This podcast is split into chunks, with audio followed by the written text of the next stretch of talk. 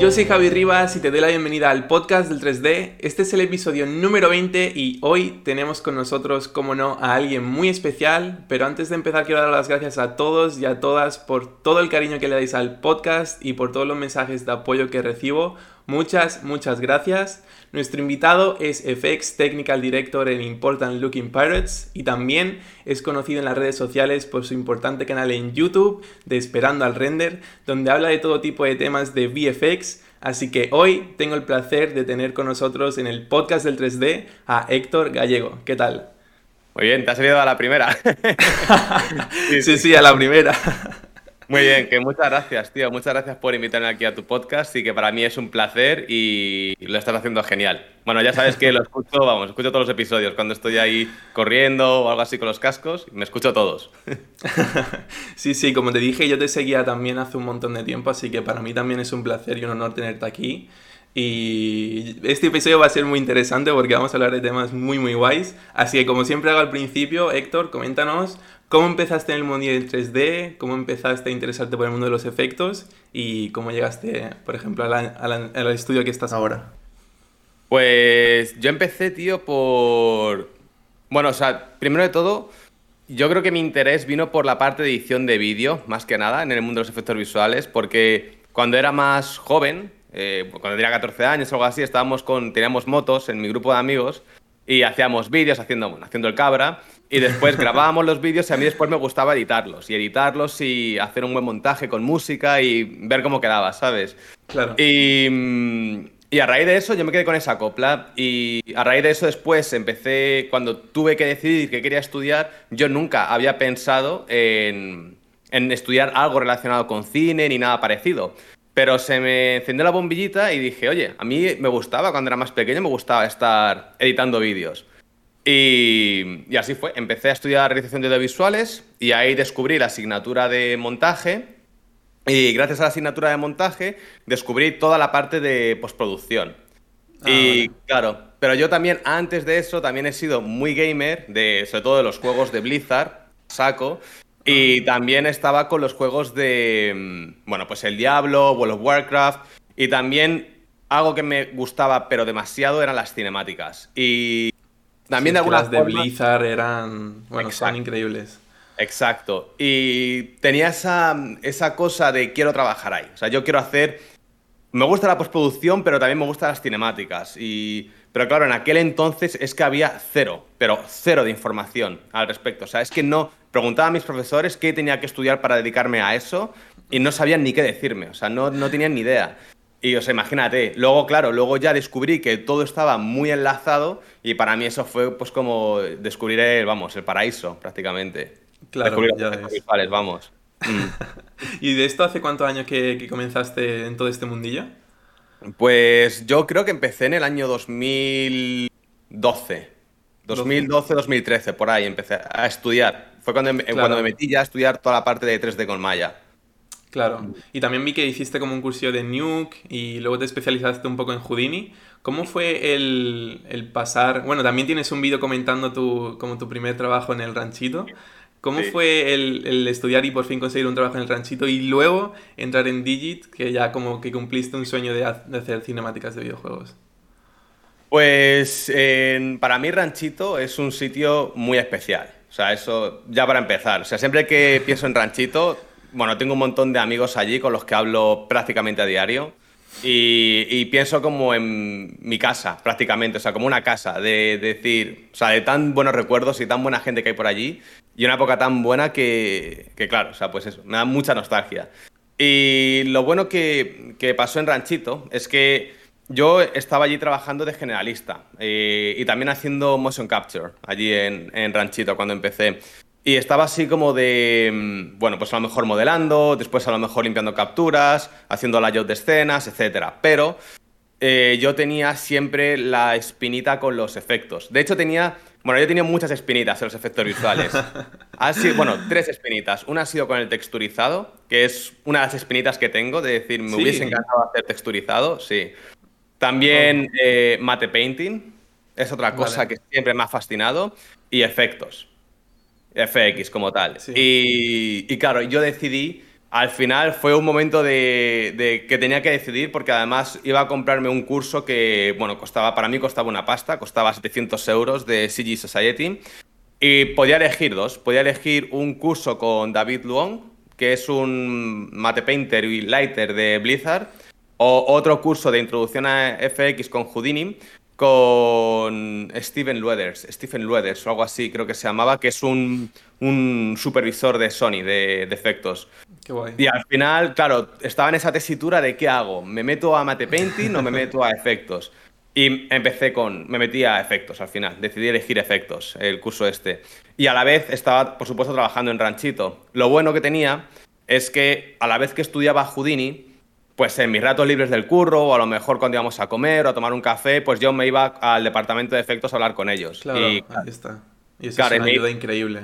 Claro, y con cualquier duda encima de ellos, bueno, bueno, bueno, o sea, ups, me esto. Encima de ellos que eran encantadores, o sea, cualquier duda que tenía me la resolvían, se venían conmigo, me lo explicaban, brutal, o sea, aprendí una barbaridad. Y llegó un momento que, que, ya hice como un trabajo completo, que era una escena de, un río, de, pues, que incluía, pues, por supuesto, hacer el agua, el wet water, el volumen, todo, todo el proceso en Houdini. Y ellos en ese momento también necesitaban meter un, un junior en el departamento y hablé con el supervisor y bueno, pues el supervisor me dijo, mira, vamos a, voy a hablar con el jefe y le enseñamos tú de morril y a ver si te puedes meter. Y fue así, o sea, y a la vez en Ranchito, pues pasé de estar de la parte de Environment, pasé a meterme a, a qué Guay. Qué guay, qué guay. Y después ya vino Digic, perdón. Es que es un poco largo, tío. sí, sí, luego vino Digit y claro, ya como que estabas muy bien en el ranchito, pero tú querías esto, hacer cinemáticas de videojuegos. ¿Cómo fue que llegó esta oferta de trabajo y dijiste, venga, me voy allí y a cumplir esa espinita que tenías? Mira, fue, fue una decisión difícil de tomar. De hecho, o sea, fue, al final tomé la decisión, aparte de por las cinemáticas de videojuegos, también tomé la decisión por la propia ciudad, por Budapest, porque yo tenía yo un montón de amigos que habían estado aquí de Erasmus y todo eso, y claro, y por supuesto en aquel entonces pues también había ofertas de Londres, para irme a Londres también.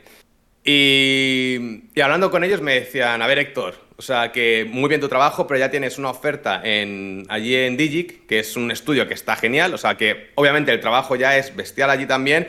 Y dice, pero es que si eliges entre vivir en Londres o vivir en Budapest, todos me decían, vete a Budapest, todos. Sí. O sea, claro, yo había estado en Londres antes también, Londres ah, a mí me gusta, pero no había estado nunca en Budapest, no sabían nada de Budapest. Pero todos mis amigos, vete para allí, vete para allí. y, claro, dije, venga, me voy para Budapest.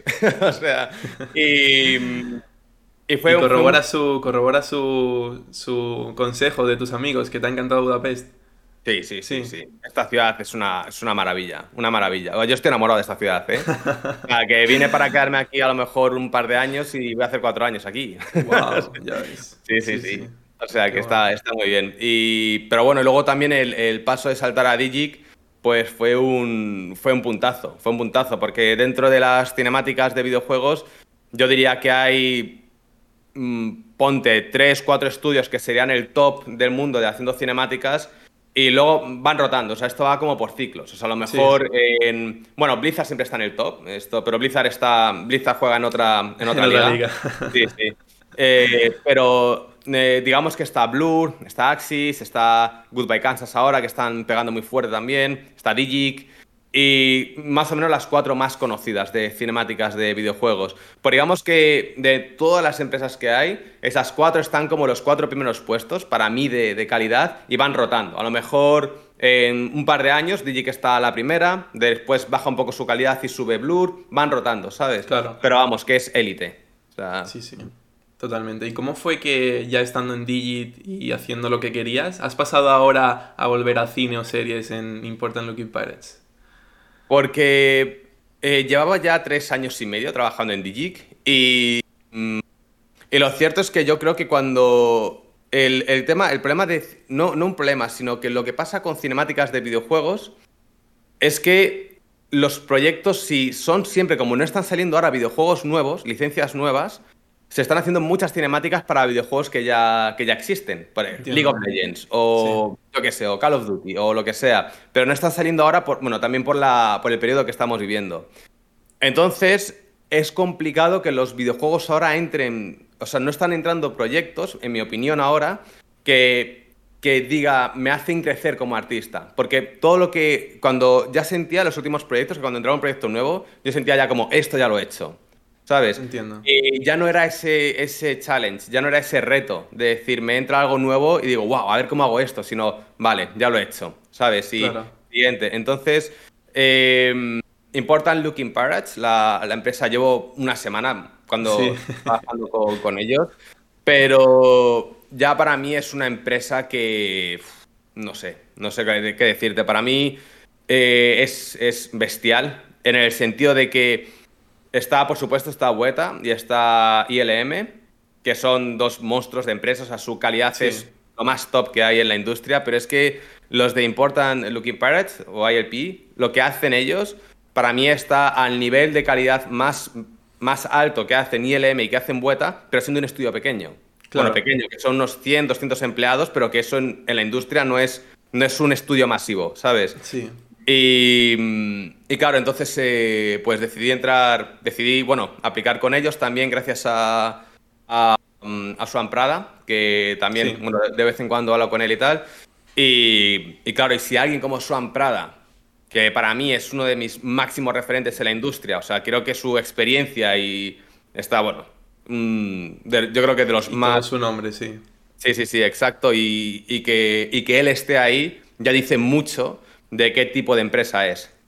Claro. Y, y, claro, y entonces yo quería hacer un cambio, quería un reto y dije, pues eh, creo que creo que ILP es sin duda el sitio, el sitio ideal para, para seguir creciendo como artista y ya de paso también vuelvo al cine, por supuesto. Claro, sí, sí. ¿Y cómo es el cambio este de... ¿Cómo has vivido tú el cambio este de empresas, de, bueno, de estudios, con, con tu experiencia de o bueno, hacer entrevista, no sé si habrás hecho alguna entrevista, pues eso, de cambiarte de, de estudio, ¿cómo lo has vivido tú? Bueno, pues esto es... Eh, yo creo que es complicado para todo el mundo, porque es como salirte de tu zona de confort. ¿Sabes? O sea, Totalmente. sobre todo cuando llevas tantos años. En cuanto en Ranchito estuve tres años también, o sea, también estuve una temporada larga. Y en DJ que he estado tres años y medio, entonces es inevitable que tras tanto tiempo estés como en, estés en tu zona de confort. Sí. Entonces nosotros como personas yo creo que estamos muy a gusto siempre en esa zona. No queremos que nos saquen de ahí.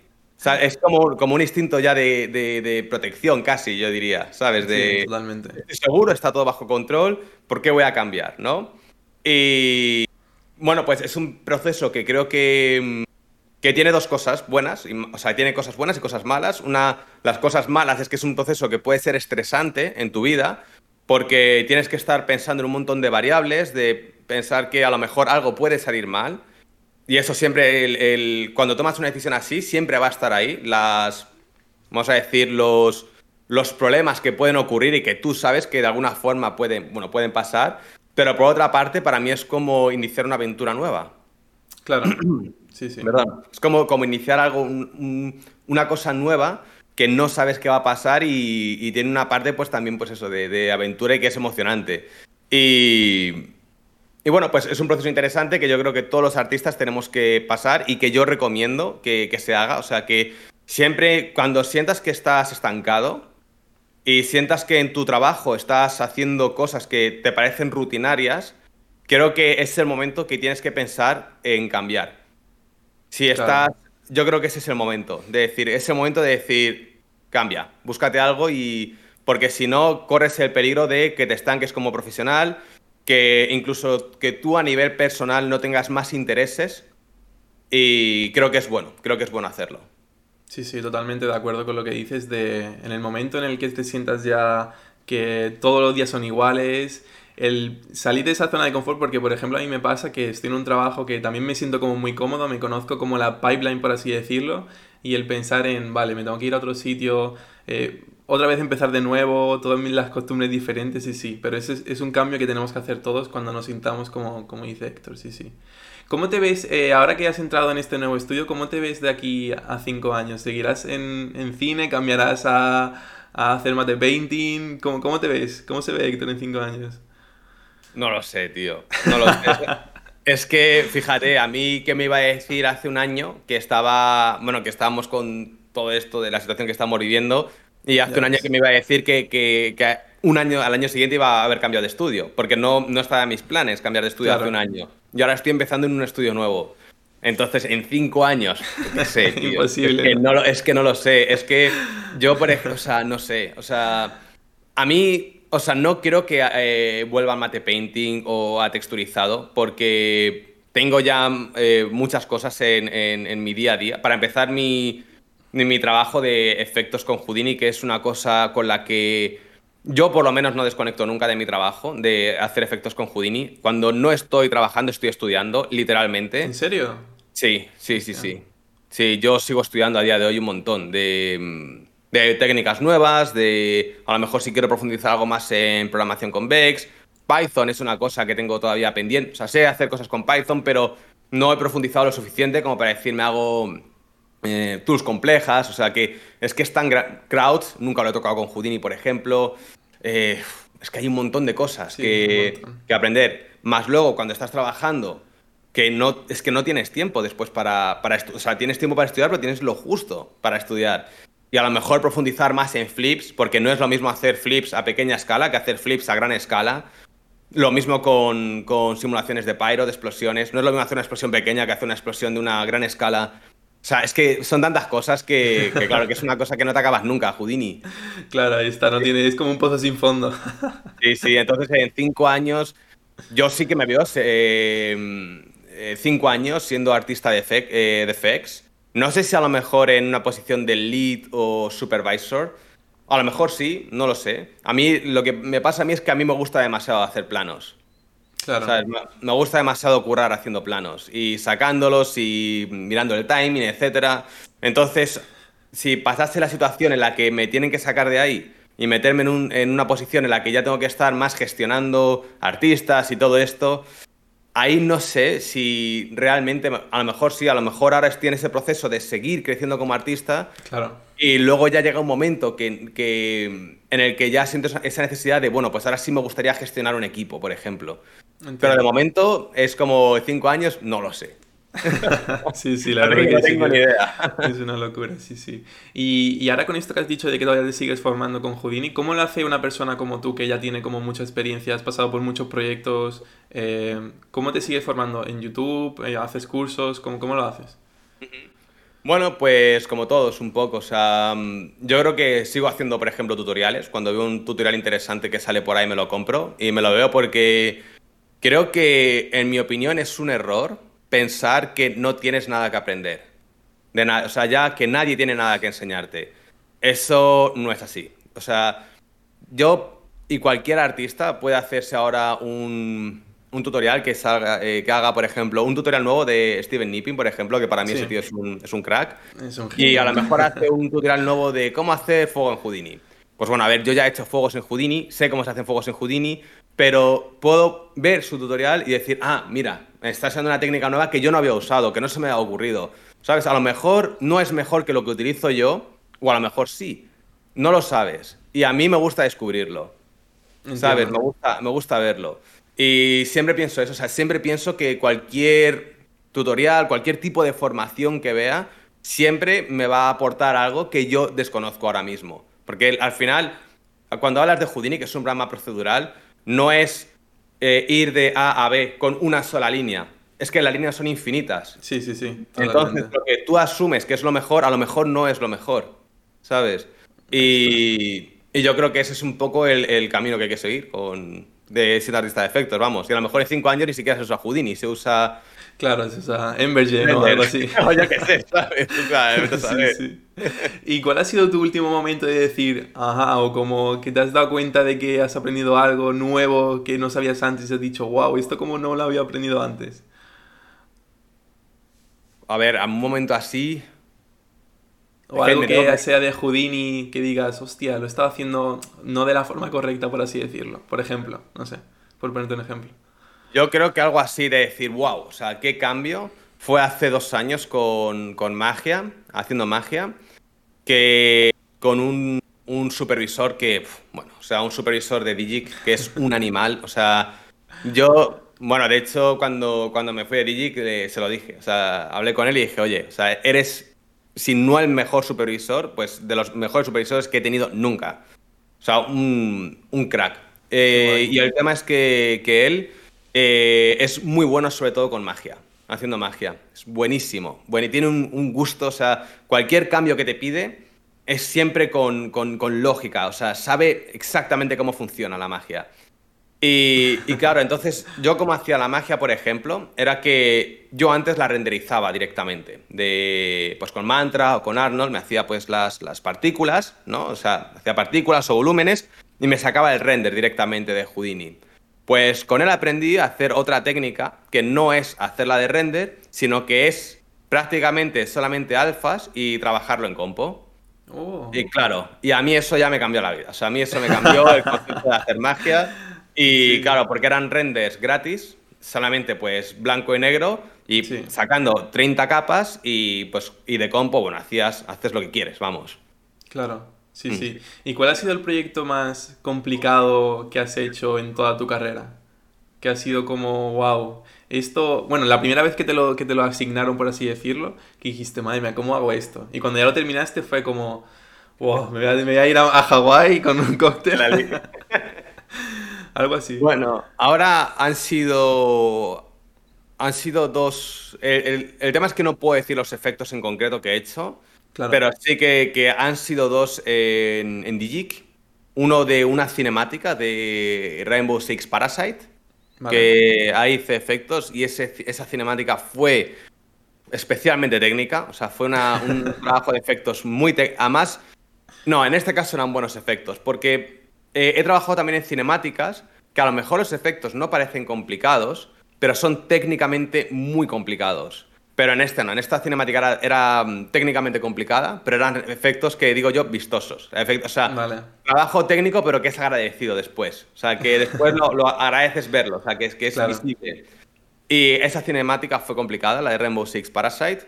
Y no solamente por mis efectos, bueno, cualquiera que la vea va a ver que es que hay un montón de de efectos allí que son difíciles, o sea, mucho trabajo de flip, pero además de flip sobre cuerpos que se mueven, etcétera, o sea, telita, telita esa cinemática. Y la última, que ha sido complicada, fue también la de mm, una de Marvel, eh, ¿cómo se llamaba? La, una cinemática para el... Se me ha olvidado el nombre, macho, espera a ver un segundo. ¿Un ¿Lo de Marvel?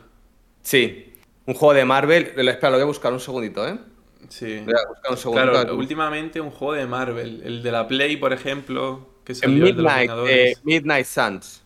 Ah, ni idea. La verdad que no tengo ni idea. Midnight Suns. Esa cinemática también ha sido, ha sido complicada, entre otras cosas porque tenemos que trabajar para real time. Ah, vale. Claro, tienes que trabajar para real time y también fue eh, fue durita también, para, por la parte de efectos, porque era un pipeline que no había hecho nunca antes, que además como que lo fuimos como ideando sobre la marcha, o sea, también, sí. Esas dos cinemáticas, yo diría. y ahora que, sacas eh, un Real, ¿cómo ves tú todo el tema del real time, que también le has dado mucha caña a Blender y a Eevee? Que todo esto como es un, mundo que están haciendo nuevo y que, que el año que viene va a ser el día a día. ¿Cómo lo ves? ¿Cómo lo ves tú? Pues eh, es interesante. Eh, Unreal Engine, Blender, Eevee, Bueno, Eevee no es ni de broma lo que es Unreal Engine. Lo que pasa es que a mí me, Gusta, me gusta utilizarlo porque me es más cómodo de alguna forma utilizar Eevee. Es como más directo. Unreal Engine es como que tienes que toquetear un montón de cosas, que si crear escena, que si no... O sea, es, es como que hasta que empiezas a currar en Unreal tienes que hacer un montón de procesos. ¿Sabes? Y en Blender es, eh, importa la geometría y a currar y ya está. Sí. Y mm, ¿Cómo lo veo yo? Es que para efectos, en mi opinión, estamos a años luz todavía de que sea viable hacer FX para, para real time o por lo menos hacer efectos de, con la calidad que se hacen en cine. Creo que, que, bueno, o sea, que es que ni, ni por asomo se puede hacer algo parecido.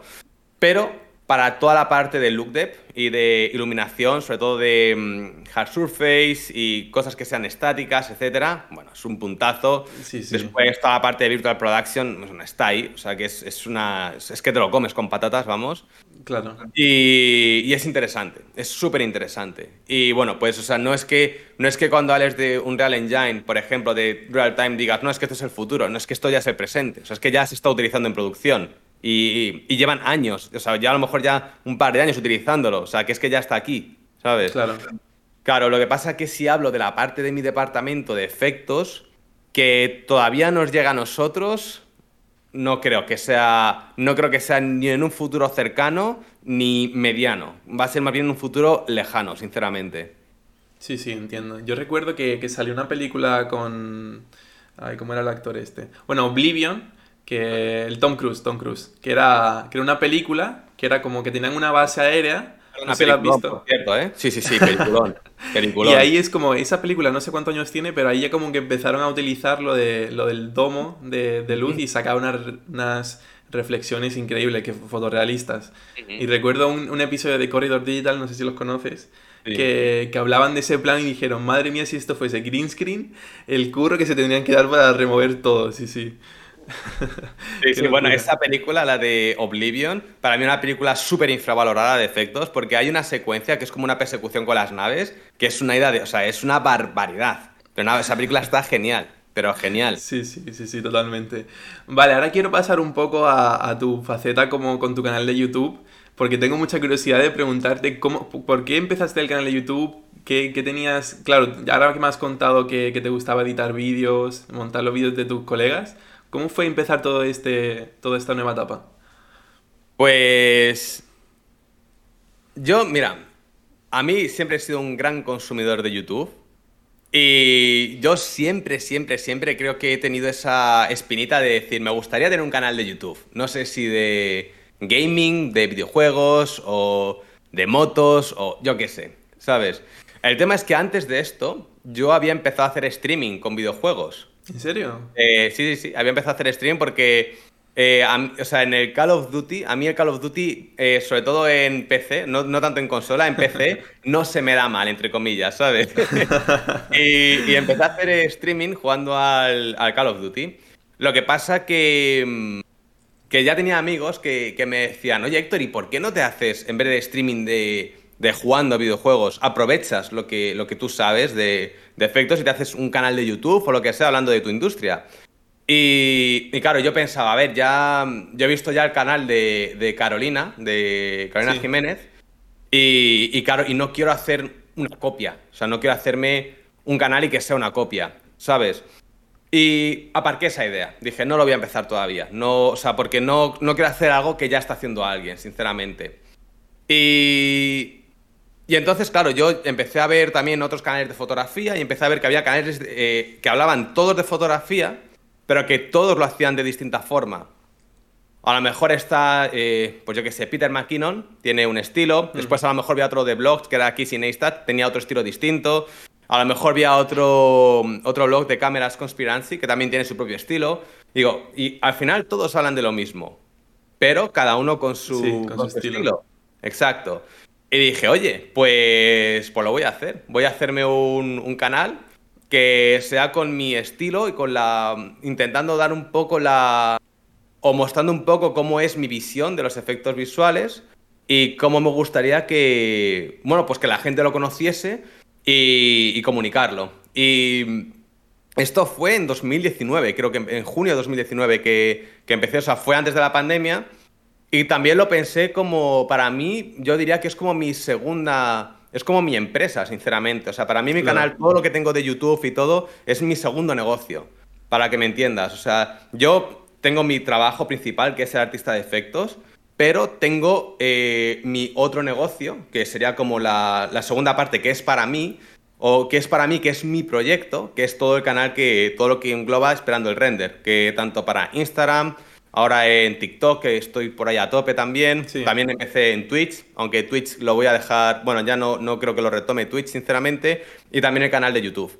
Y fue así, fue así, sinceramente, como, como lo empecé. Y en ese momento también eh, justo di, yo creo que con lo que se llama mm, un océano azul en YouTube.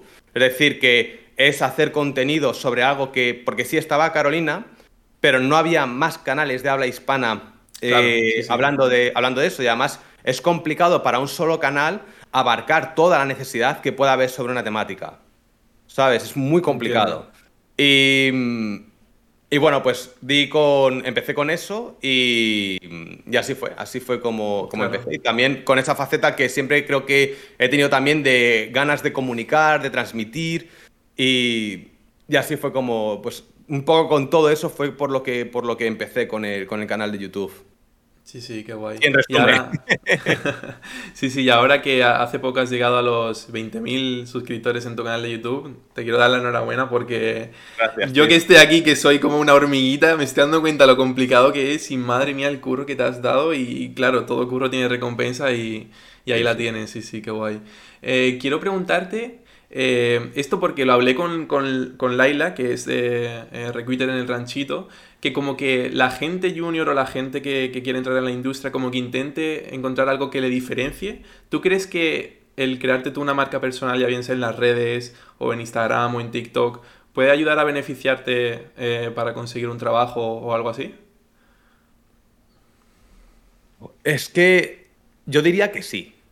Pero a ver, depende también depende. O sea, no es lo mismo que te crees una marca personal haciendo bailes en TikTok, eso, eso no, no, te va, no te va a ayudar a buscar trabajo. O sea, pues sí, a lo mejor te ayuda a hacerte famoso, a hacerte famosa en, en TikTok o en Instagram. Pero si te haces una marca personal que sea con algo que está relacionado, yo creo que sí, que siempre, siempre te va a ayudar. Por supuesto. Sí, ¿tú has notado beneficio, bueno, beneficio o has notado algún cambio con respecto a tú ya tener un canal y ser conocido? No, no tanto como, como un cambio de decir, eh, oye, qué bien que me conocen en la industria. O sea, de hecho, no creo que, no creo que, que sea así. Lo que sí que yo he notado por mi parte es que a mí lo que me ha ayudado es a comunicar mucho mejor a comunicarme, a expresarme mucho mejor. De tanto hacer vídeo, de tanto hacer todo. Y es una cosa pues que a lo mejor yo no tenía antes, que antes a lo mejor no podía comunicar o expresar mis ideas como lo hago ahora, y eso sí que me ha ayudado después, por ejemplo, para hacer entrevistas o en meetings para hablar de mis efectos y cosas de estas. Por lo demás, también como mi canal es, de, es en español, o sea, yo todo el contenido lo hago en español, yo no he vuelto a España desde entonces. Claro.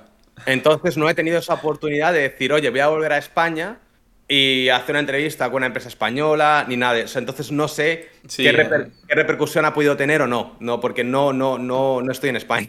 Sí, sí, entiendo, entiendo lo que dices, de que claro, que fuera de España como que no eres muy, bueno, no eres conocido porque claro, no hablan en español y, no saben quién eres, sí, sí. Claro, y, si alguien ve mi canal, eh, disculpa, si alguien ve mi canal pone un vídeo, un minuto, lo ve en español y dice, oh, o sea, no voy a estar aquí viendo 70 vídeos que tiene publicados a ver qué están contando. Ahí está, sí, sí, totalmente. Y ahora que, que, he dado como el clic de que, claro, tú tienes un Patreon donde haces como mentorías a, gente y, claro, esto como una, como una, como una labor de casi lead, ¿no? De que como les vas como ayudando y todo esto, ¿cómo, cómo haces tú para dar como consejos o, o mm, feedback a la gente? En Patreon hice mentorías en su momento, pero después las corté porque es que no ah. daba más abasto. ¿En serio? sí, sí, no, es que llega un momento que tienes que frenar. Tienes que frenar, o sea, porque yo tenía, o sea, ten en cuenta que tenía mi trabajo principal, tenía el canal de YouTube, hacía directos en Twitch, tutoriales para Patreon y mentorías para Patreon. Y, y, tu vida personal también. Claro, es que no tenía, es que no tenía vida personal que no tenía, es que, es que todo el tiempo libre que tenía, o sea, de verdad, es que no tenía, no tenía tiempo libre para nada, para nada. Y tuve que sacrificar, o sea, tuve que decir, pues corto esto, corto esto, porque además es una gran responsabilidad para mí decir, porque la gente te pregunta, ¿dónde tengo que estudiar? O, y claro, y tú no puedes recomendar a alguien, no, estudia ahí y gástate 7.000 euros porque te lo digo yo, ¿sabes? Es, es una responsabilidad bastante grande. Y, una responsabilidad también requiere tiempo y compromiso.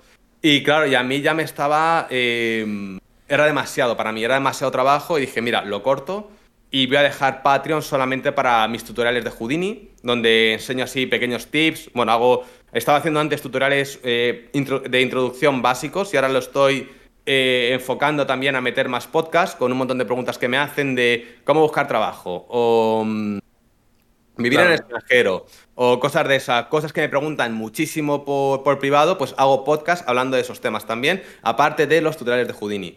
Y eso lo mantengo por ahí también. Qué guay, qué guay. Y en esta época que, eso, que mentorizabas, ¿cómo, ¿cómo, te ves tú como dando feedback o en el futuro si quieres ser lead de, o supervisor? eh, de un estudio, de un equipo. ¿Cómo te ves tú dando feedback a toda esta gente? Pues es algo que me gustaría. O sea, creo que en el momento que. eh, igual que te decía que no sé si me puedo ver de lead o de supervisor para gestionar equipos porque me gusta demasiado ahora mismo hacer Sí. efectos, a mí a la vez me gusta comunicar. Entonces, pues es posible, o sea, bueno, es posible, es seguro que me gustaría hacerlo. O sea, que yo lo disfrutaba. O sea, sinceramente, cuando me preguntaban por consejos o por, eh, por echar un cable, a mí siempre me, me gusta echar un cable y me gusta eh, que una persona sienta que le he sido de ayuda. ¿Sabes? Que, que Claro. le, que le he hecho, le he hecho ese clic. ¿Sabes? De que a lo mejor no contaba con un consejo que no sabía cuál era la respuesta y le digo, oye, mira, pues a lo mejor no era tan complicada. Y, y a mí eso me gusta, ¿sabes? Me gusta, me gusta ayudar, vamos. o sea, me gusta ayudar y me gusta comunicar. O sea, que la parte de mentor la disfruté, pero era, eh, sentía que era demasiada responsabilidad, sobre todo con todas las cosas que tenía Sí. ya abiertas. Sí, sí. Y eh, una, una vez creo que te escuché, creo que fue o en Twitch o, o algo así, que como tienes un objetivo de, de crear como un estudio tú, donde también había como una formación, creo que como que estudiaban allí y luego podían optar a estar en el estudio, ¿era algo que comentaste así?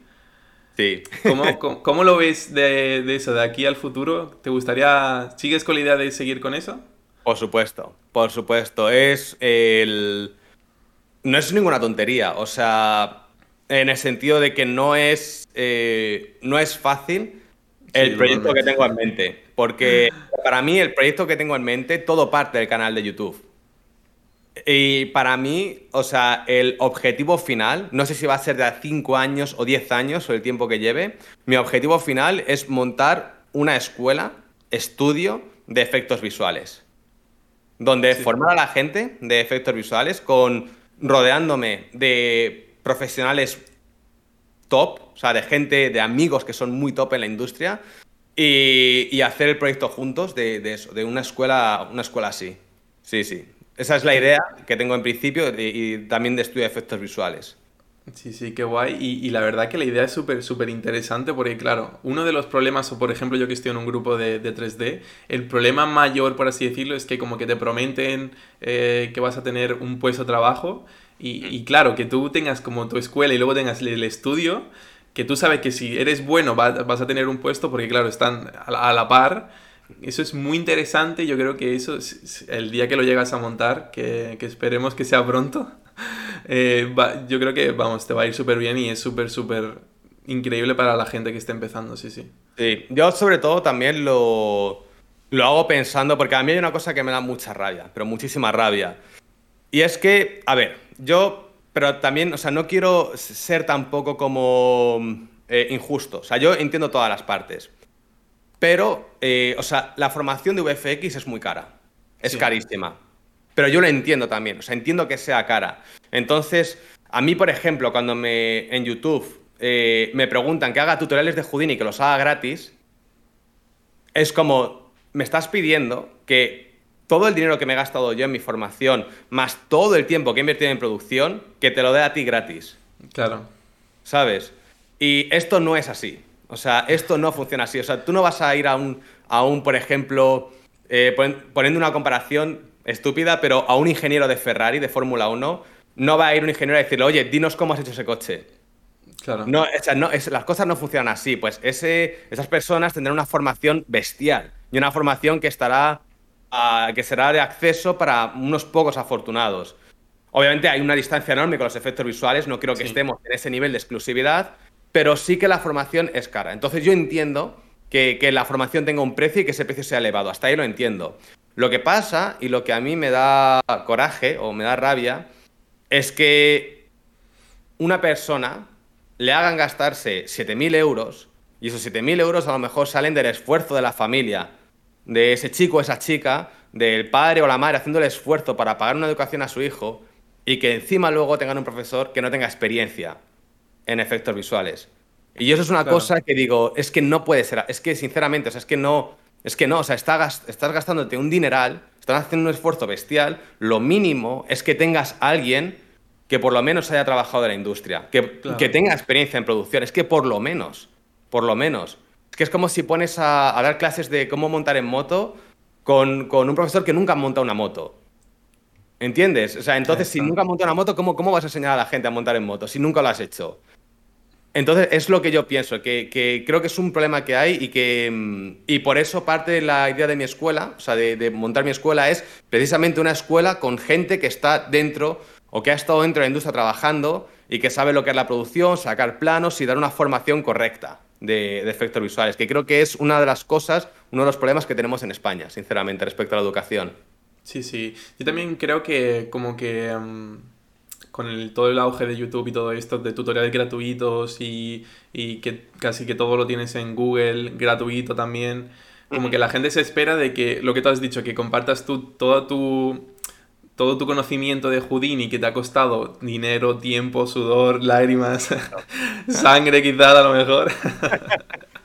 claro, que lo compartas gratuito y a lo mejor, claro, como tenemos esta esta costumbre de ir a YouTube, oye, tutorial de Houdini, no sé qué, pum, lo tienes ahí. Y claro, Lo, más, lo, que realmente yo creo que en un tutorial em, es bueno e importa es realmente tu experiencia, el saber tú cómo lo has hecho, que te expliquen, oye, esto lo hemos hecho así porque esto de aquí y aquí, no sé qué, no sé cuánto. Claro, hay tutoriales en YouTube que son así, en inglés eh, mayoritariamente, pero claro, los tutoriales gratuitos son los que te dicen clic aquí, clic aquí, clic aquí y, ya está. Exacto. Si quieres una formación avanzada de Houdini, la tienes que pagar. Ahí está.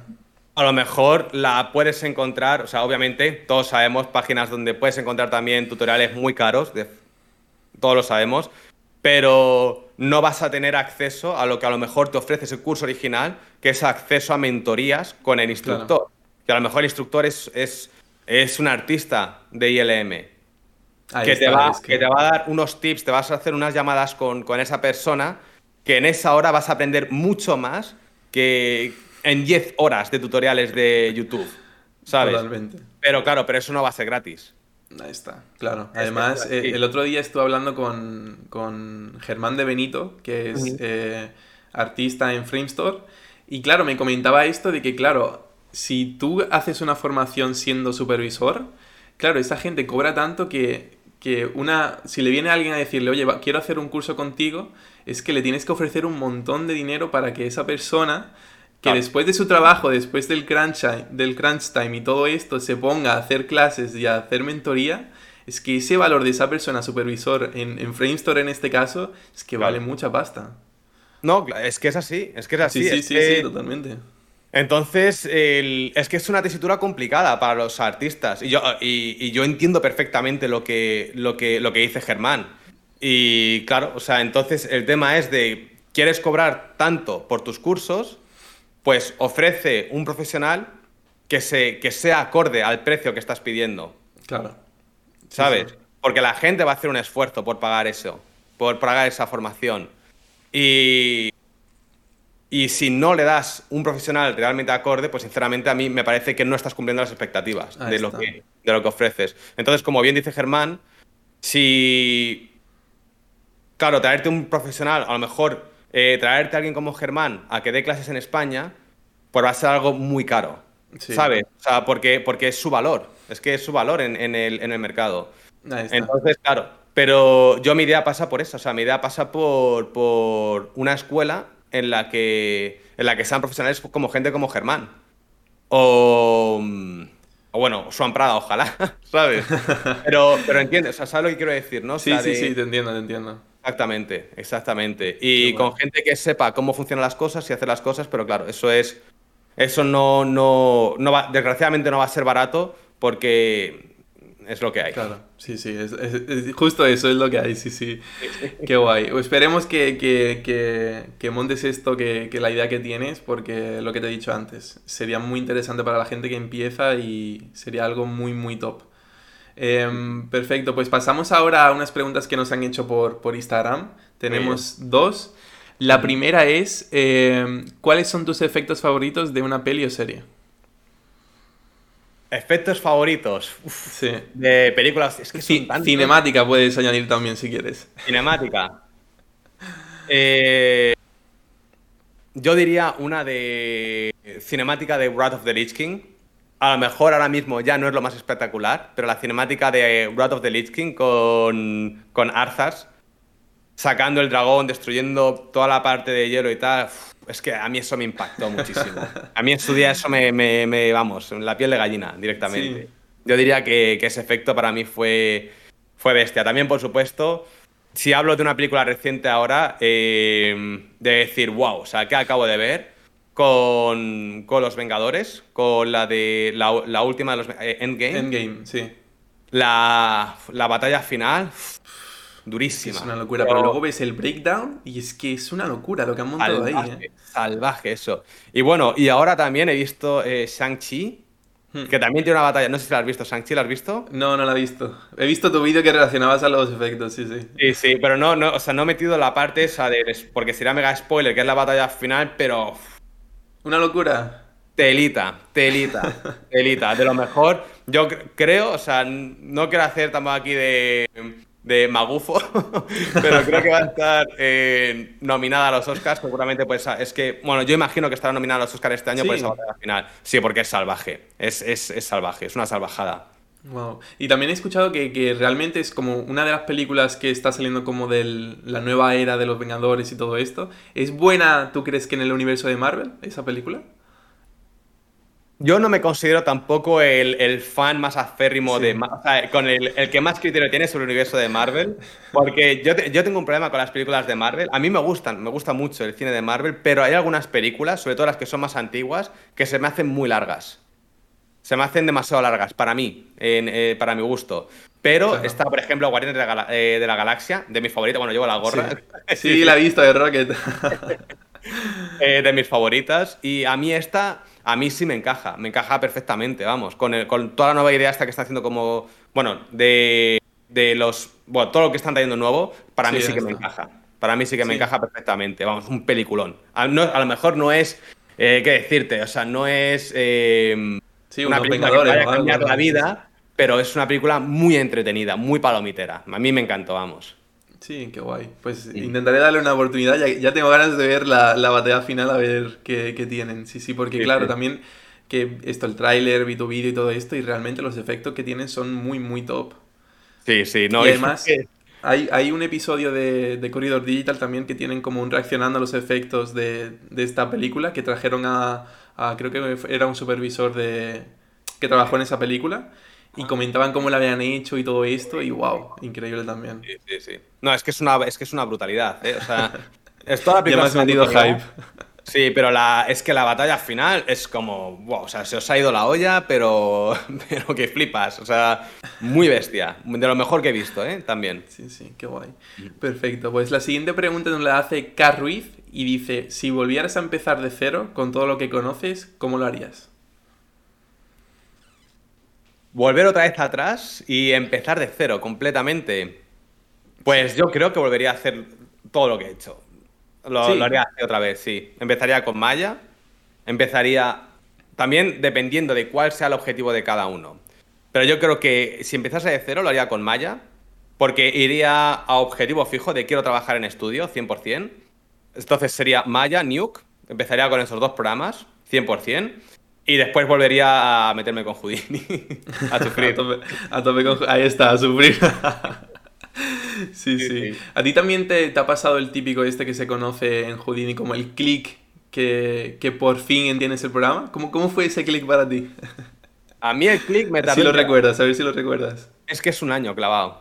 Sí. Es, que el click es un año clavado. Sí, pero tienes que estarlo, ¿eh? Lo tienes que sufrir este año.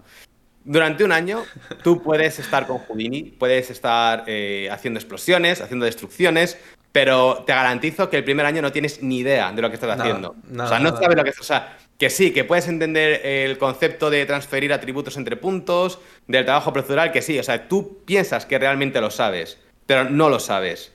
Y es hasta el año cuando haces.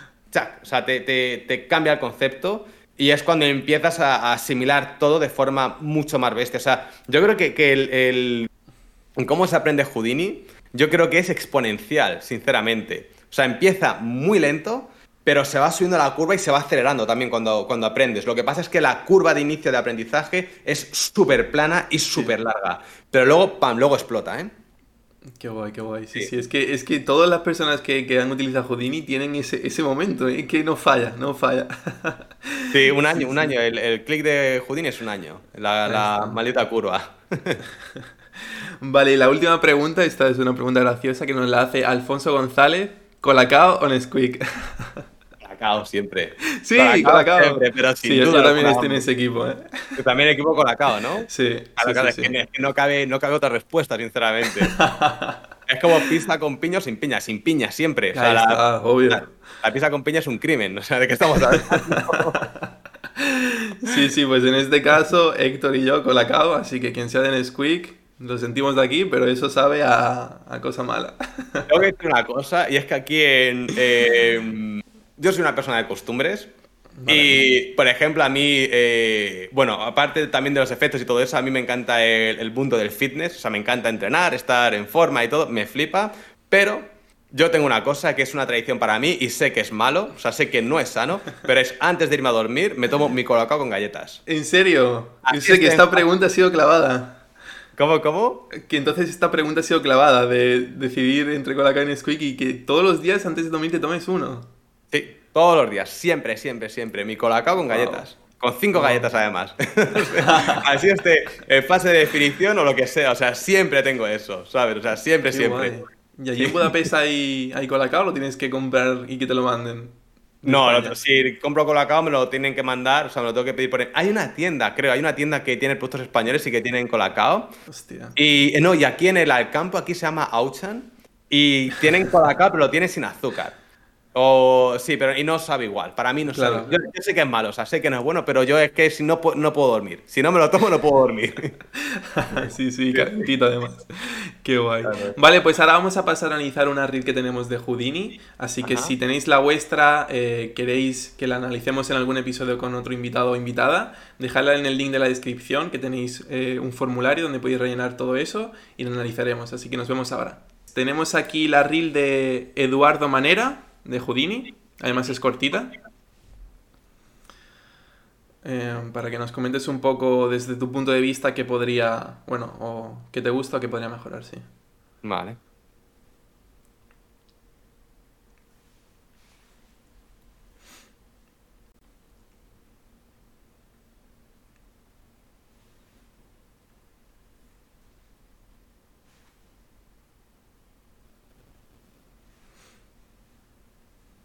A los artistas de, de efecto nos gustan mucho los ríos, ¿eh? Sí, sí. Bueno, ¿qué te, qué te parece esta, esta demo? Muy bien, o sea, para, para ser de, de, Para entrar de junior, yo la veo muy bien, sinceramente. Sí. Sí, sí. ¿Tú crees que, que debería de ya lanzarla a estudios aplicando a ver si, si tiene suerte? Hombre, hay cosas que se pueden mejorar. De, claro. por ejemplo, el primer plano. Sí. Eh, a ver. Este primer plano. Creo que le hace falta. Yo creo que más piezas en general, con más variedad y trabajar un poco más los cortes y la fractura, el detalle interior, porque se, o sea, aunque esté como Blur, se nota que le falta algo de, algo de detalle y quizá también añadirle un poco más de, de eh, partículas que se comporten más como arena, con, con pop grace probablemente, o sea, que den como más esos chunks de, de arena. Y, pero, por ejemplo, la activación, el grow de, de, de, la activación de las piezas está, está muy bien. O sea, que el plano sí. está muy bien. Lo que pasa que eso sería para, para llevarlo a un nivel más alto de, de, cómo lo haríamos en producción, por lo menos. Claro, añadir como más capas, más capas de, de efectos. Yo como de arena creo que le quedaría, le quedaría guay al plano. Sí. Y también trabajar un poco más la fractura de las piezas. Claro, sí, sí, totalmente. Y yo una cosa que te comentaría es que como que aquí me falta un poquito más de detalle en el, en el agua. Por ejemplo, este es el que yo he visto que, que digo, vale, aquí atrás, en la parte donde está viniendo el barco, como que vea referencias y que realmente ahí también se genera un poquito de white water, eh, un poquito más de... Claro. que se sienta más que está ahí el, el barco, pero vamos, el plano este, me, la, la, composición y todo esto me, me, me gusta mucho. Hombre, le, le, a ver, ¿lo puedes poner desde el principio? Sí, este del barco, ¿no? Sí, el del barco, a ver. A ver, este. Yo creo que le falta quizá un pelín más de pre-roll. No sé cómo tiene el tanque ah, de agua, vale, pero vale. creo que debería dejar sí, un poco más de estela a lo, a lo, Creo, vamos. Eh, después también el tipo de barco que es. Creo que se abre demasiado la ola. Debería estar más en contacto con, con él. Depende también un poco de la velocidad, del tipo de barco y la referencia. Claro. Pero a mí, por lo menos, creo que me lo comería más si estuviese más pegado en, en él, no abriendo tanto, porque parece que es un barco muy, muy pesado. Y Claro. después está el tema del whitewater, que yo siempre lo digo que, que hacer bien el whitewater, eh, whitewater, para los que no sepáis inglés, es como la, la espumilla de- del agua. Vale, hacer whitewater es siempre uno de los ejercicios más complicados que podemos tener en efectos con diferencia. O sea, hacer un whitewater realista es súper difícil, súper Claro. difícil. Entonces yo los estudiantes, cuando veo reel de estudiantes que el whitewater pues no, no está fino, tampoco lo puedo tener en cuenta porque es que hasta los senior más avanzados les cuesta hacer un buen Claro. whitewater, ¿sabes? Eh, y aparte que también mm, una buena simulación de agua, de cómo se ve en el cine, para conseguir el resultado, tenéis que meter 128 de RAM y meterle RAM a lo bestia. Para y, que la y- y superficie 20 del agua discos duros y... Claro. Ahí. Un consejo, un consejo que os puedo dar de, de- para hacer aguas bien a todos los que estéis aquí con haciendo aguas es que intentéis no tocar la superficie del agua en post-sim. Es decir, no hagáis mucho trabajo después de hacer la simulación para que la superficie se vea mejor de cuando tengáis la geometría del agua, porque hace que se vea fatal. O sea, da mucho flickering, da muchos errores de procesado, etcétera. Y es mejor dejarlo tal y como viene por defecto. A lo mejor hacer un- unos pequeños trucos, a lo mejor con un pic y ya está. Y ya está. Bueno, me estoy liando, tío, perdón. No, sí, sí, la verdad, porque yo creo que, que tú trabajaste la cinemática de Assassin's Creed Valha- Valhalla, ¿no? En, en Digit. Eh, trabajaste, creo que fue en el, en, el, en el plano este que eran los barcos con el agua. ¿Fuiste tú el que trabajaste en ese plano? Sí, sí, sí. sí. Pues ese que Sí. tú hiciste todo. Es que ese plano es una locura cuando está Cuando, el- vienen- cuando saltan del barco al agua también, todas esa- Sí. esas secuencias mías, sí. Claro. Sí, sí. ¿Cómo, cómo fue para ti el, el hacer ese plano de agua que, que- que, que es casi de calidad de cine? Bueno, casi, ¿no? Que es calidad de cine, sí, sí. No, pues sinceramente, sinceramente no, no fue un proyecto complicado para mí. ¿En serio? De- no, yo cuando trabajo con aguas me siento, me siento cómodo, sinceramente. O sea, me siento como que... Sí, me gusta, me gusta. Claro, sí, no, sí. no fue complicado, no fue complicado, vamos. Qué guay, qué guay. Sí, esa cinemática, si no la habéis visto, id a verla porque la verdad que ahí Digi Sí. se la sacó. Mira, este, este fuego de aquí, por ejemplo, el de la olla, Sí. eh, entiendo que tiene que estar sobreexpuesto porque, bueno, cuando tú, o sea, la sobreexposición que veis aquí, en, en- que estáis viendo en esta demo reel, con este glow, es porque es lo que ocurre cuando grabas con... O sea, esto le da realismo a los efectos. Cuando hagáis fuego, procurad sobreexponerlos también como ha hecho él aquí. No tanto, o sea, creo que está un poco exagerado la sobreexposición, pero porque es lo que, lo que se es lo que pasa cuando tú grabas con una cámara real y de repente hay un fuego, ese fuego va a tener mucha sobreexposición porque eh, tiene demasiado, demasiada eh, iluminación respecto a la obturación que tienes en la cámara. Y eso va a hacer que se vea súper sobreexpuesto en, en la grabación. Y eso le va a dar realismo porque estamos acostumbrados a mm, cuando vemos películas, ¿vale? O cuando eh, vemos fuegos que estén, fuegos que están grabados en cámara. Y, y ese efecto de sobreexposición lo queremos conseguir también cuando hacemos un render en 3D, porque cuando tú haces un render, eh, un render en 3D, no es como que estás viendo la imagen, como que está el fuego en, persona contigo, sino que es como que lo estás viendo grabado con una cámara. Y es bueno sobreexponerlo para conseguir ese efecto de, de, bueno, pues de que está grabado de forma real y no un render en 3D. Pero le falta detalle. A este fuego le Sí. falta. Es lo que te digo. Aquí la, la regla está muy bien, pero eh, le, falta, le falta RAM. Le falta ¿Y memoria tú RAM. tú ves la, la escala del fuego correcta? Yo creo que me falla un poco la, la escala, ¿no? ¿O a ti, a ti te parece bien? No, le falta detalle. Le- o sea, si tuviese más detalle, le daría más escala. ¿Ves? O sea, Claro. es que le- se ve como muy eh, baboso ahora mismo porque no tiene RAM suficiente. A lo mejor la turbulencia está demasiado fuerte, tiene demasiada, eh, demasiado cool noise ahora mismo y tendría que ser más lineal, pero le falta detalle. O sea, le falta detalle que se consigue con memoria RAM, metiéndole Ahí mucha está. memoria RAM. Sí, sí. Y, y este de aquí que también está muy guay, el lanzallamas. Buah, es que eh, aquí tengo que hacer el, el- usar el látigo. El látigo, vale. No metáis, no metáis trabajos de escuela. O sea, este lanzallamas lo he visto mil millones de veces. No metáis estos trabajos en las demo reels. No lo metáis.